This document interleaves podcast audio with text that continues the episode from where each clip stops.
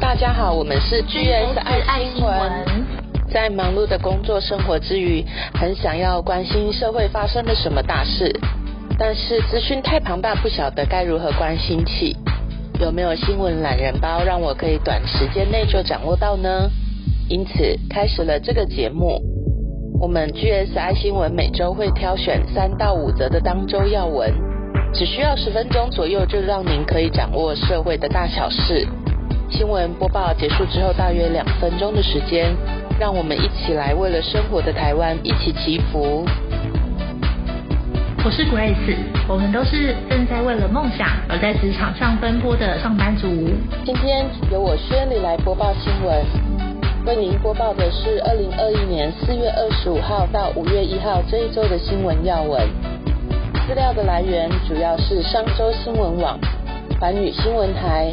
中时新闻网、天下杂志新闻网、CNA 中央通讯社、BBC 新闻网、联合报新闻网、Take News 科技新报、苹果即时新闻网、中央流行疫情指挥中心记者会。第一则好消息，从四月二十七号到二十九号为止，因为有封面的关系，我们的水库都进账喽。北部的水库进账了约七百六十八万吨，中部的水库进账约四百九十万吨，南部的水库进账约五十八万吨，总进账呢大约是一千三百一十八万吨，超过了全台湾一天所需的用水量。那这三天的降雨有下在对的地方哦，这是重点。不过仍然只是稍微缓解而已。目前呢，水库距离真正的能够节水呢，还有很大一段距离，所以我们还是要继续节省用水哦。第二则新闻，我们来看一下全球的疫情。拜登前几天在国会上有演说，他说：“在我承诺美国人民将要在一百天之内获得一亿剂疫苗之后。”现在我们已经提供超过二点二亿剂疫苗了。我们正动用所有的联邦资源，同时也已经为了近四万家的药局和七百多个社区的卫生中心提供疫苗，让最贫穷的民众也能够获得接种。此外，当局也正在建立社区的疫苗接种站，要开发移动的医疗机构来解决比较难接触社群的接种问题。如今有百分之九十的美国人居住在距离疫苗接种地不到五英里的地方。拜登呢，在最后呢还呼吁说，每个十六岁以上的人现在都有资格立即接种疫苗。美国人民啊，去接种疫苗，你们现在绝对都有资格接种，因为接种疫苗的人群非常的多的关系。所以，美国现在疫情的状况真的下降很多哦。除了美国之外，我们来看看其他地方的疫情状况。印度新冠肺炎疫情全面失控了，单日新增有三十五万人确诊，平均啊每四分钟就有一人死亡，三十五万人哦，真的是很可怕。并且在印度当地有出现了传染力更强的三重突变病毒。印度的医生表示呢，如果感染上三重突变的病毒的话呢，除了原本已知的症状之外，还会出现腹泻、腹痛、皮疹、结膜炎、意识模糊，还有口鼻流血等等的症状。印度啊，目前确诊的人数呢有破一千八百万。但实际上，专家预估人数应该逼近五亿。土耳其的武汉肺炎呢，也出现了第三波的疫情，来得非常的猛烈。四月十九号单日的染疫人数就突破了五万人，并且重症的人数还有死亡的人数，比起前一个月呢，还要高出二至四倍。巴西的话呢，在巴西的北部有发现 P one 的巴西变种病毒。感染上巴西变种病毒 P one 的人呢，住院时间会变长，而且会加重恶化。年轻人呐，住院不到二十四小时就需要插管。P1 病毒的特征呢，就是年轻人发病的比例比较高。巴西圣保罗加护病房有做统计，二零二零年百分之八十的加护病房主要的族群是老年慢性病人，但二零二一年百分之六十的族群主要是三十到五十岁的病患。日本东京四月二十九号一天新增确诊有一千两百零七例。这是三个月后再度单日新增破千例。大阪呢，四月二十九号呢也是破千例，来到一千一百七十一例，并且新增了四十四名死者，死亡的人数也是单日新高。虽然东京等四个县市正实施紧急的事态宣言，但是四月二十九号开始，日本有一年一度的黄金周的廉价仍然出现人潮。台湾的部分呢，中央流行疫情指挥中心在三十号有公布国内新增的三例的本土案例，按一一二七到按一一二九，这三例呢都是机场防疫旅馆的员工。那有四例境外移入的案例，按一一二三到一一二六，是从哈萨克、埃及、菲律宾及印度入境而感染的新冠病人。最新一期《经济学人》的封面故事指出，台湾是世界上最危险的地区。事实上啊，今年三月九号，美国印太司令部的司令戴维森出席联邦参议院军事委员听证会的时候，他也说：“我担心中国正加速他们的野心，有意在二零五零年之前取代美国的国际社会地位。”在他们达成这个目标之前，台湾很明显是他们优先的目标。我认为啊，这个威胁指的就是中国攻打台湾的威胁，在未来十年内呢是相当显著的。老实说，很有可能就在未来的六年内。简单来说，戴维森示警什么呢？他示警说啊，中国在未来六年内很有可能会攻打台湾。上一集啊，我们就有预告要来了解一下拜登总统的外交策略。今天我们来纵观了解一下拜登上台之后的对台策略。拜登总统是在一月二十号上任的，随后白宫在三月三号有发布任内的第一份临时国家安全战略指南。指南可以看出呢，对美国而言，中国显然是美国最主要的挑战。附注一下，三月三号同一天呐，国务卿布林肯也有发表外交政策演说。他在这个外交政策演说里面有提到说，美国确认到说中国已经取代了俄国，威胁到美国的国防安全。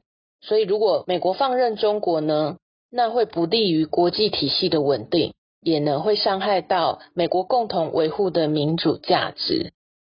在谈到中国的时候，指南指出。中国已经变得过于自信。中国呢，也是唯一有能力结合经济、外交、军事跟技术的能力，来对国际社会提出挑战的对手。长远来看呢，美国如果要战胜过度自信跟专制的中国，最有效的方法呢，就是要投资人民、经济还有民主，要透过恢复美国的信誉，确保美国全球领导地位的方法。这样才能够确保这个国际的议程是由美国来制定，而不是中国。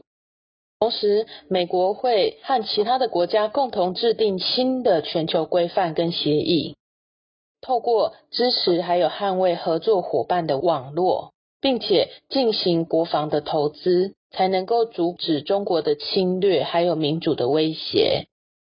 对于中国不公平的非法的贸易行为，还有网络窃取以及伤害美国劳工的经济行为，还有削弱先进的新兴技术，以及试图侵害美国战略的优势跟国家的竞争力呢？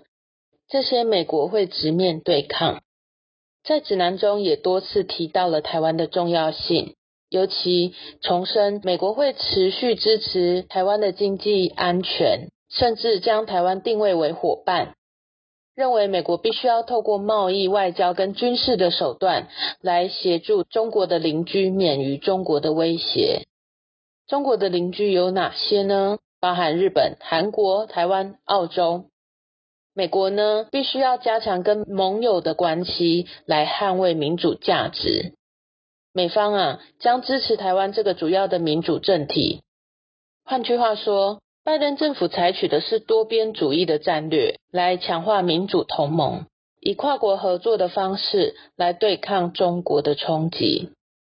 所以才有后来美国时间三月十五号，也就是台湾的三一六，拜登、日本、印度和澳洲的领导人，这四国以视讯的方式进行四方安全对话。会议的重点集中在去因应中国大陆在印太地区所带来的挑战。美国呢，尤其呢重视跟日本的伙伴关系。所以在三月二十三号，日本的日华议员恳谈会，简称日华恳，在日华恳的年度总会上，通过多项对台友好的二零二一年度基本方针，更邀请美国驻日的公使希尔出席。这是日华肯大会首度邀请美国的使节出席。日华肯的会长古屋圭司也表示。美国、日本、台湾这三国的战略对话很重要，今年一定要举办。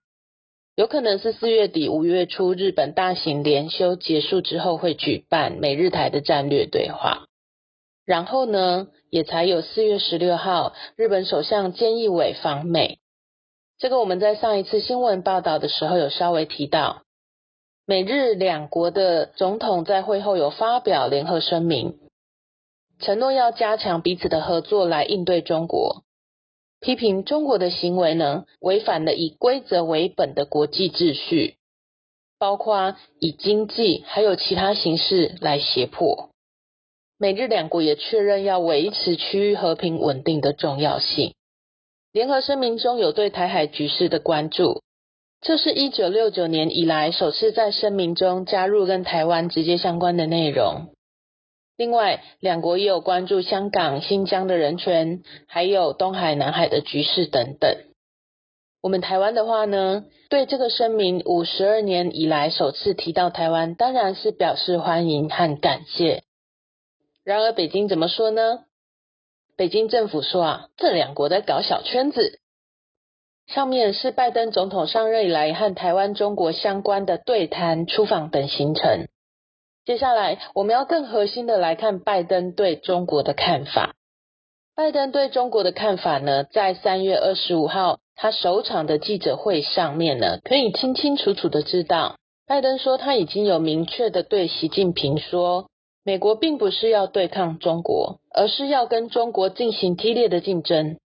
他也公开要求中国要遵守国际规则，要进行公平的竞争。拜登说：“中国呢有一个总体的目标，就是要成为世界领先、最富有、最强大的国家。但是在我的任期内，这不会发生，因为美国将持续的变强。”他还把习近平和俄罗斯的总统普京对比，他说：“他跟普京一样啊，认为独裁是未来的走向，民主呢，在一个永远复杂的世界是无法发挥作用的。”习近平呢，并不是一个民主派，他骨子里没有民主，但是他是一个非常聪明的人。拜登强调，现在呢是民主跟专制政体之间的竞争。拜登说，我们的后代将会研究，在这个时代到底是民主胜出还是专制胜出。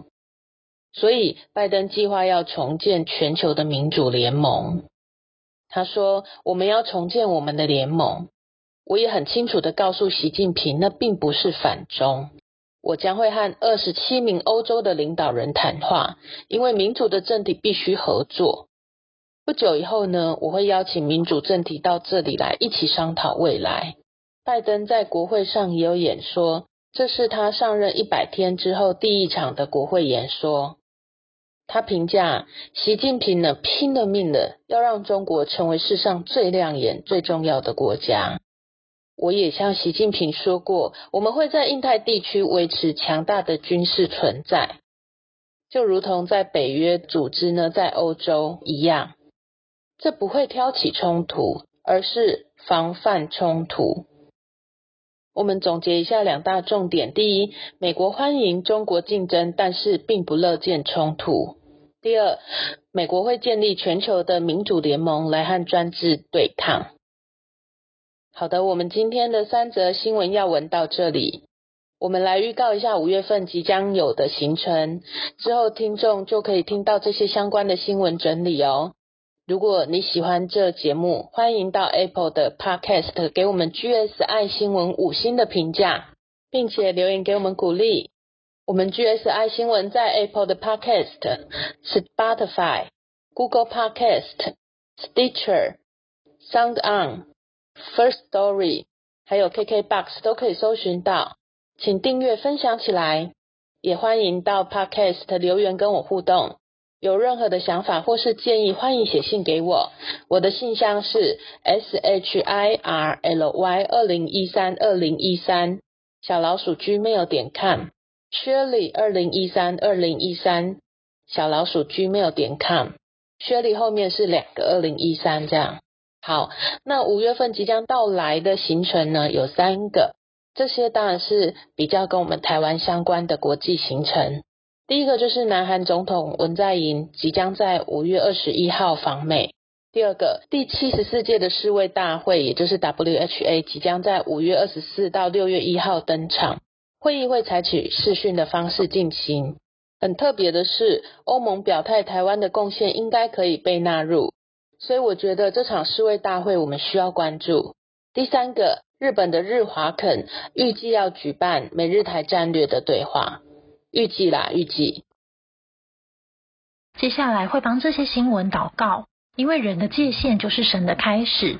那些超过我们能力所能处理的问题，也请神来帮忙。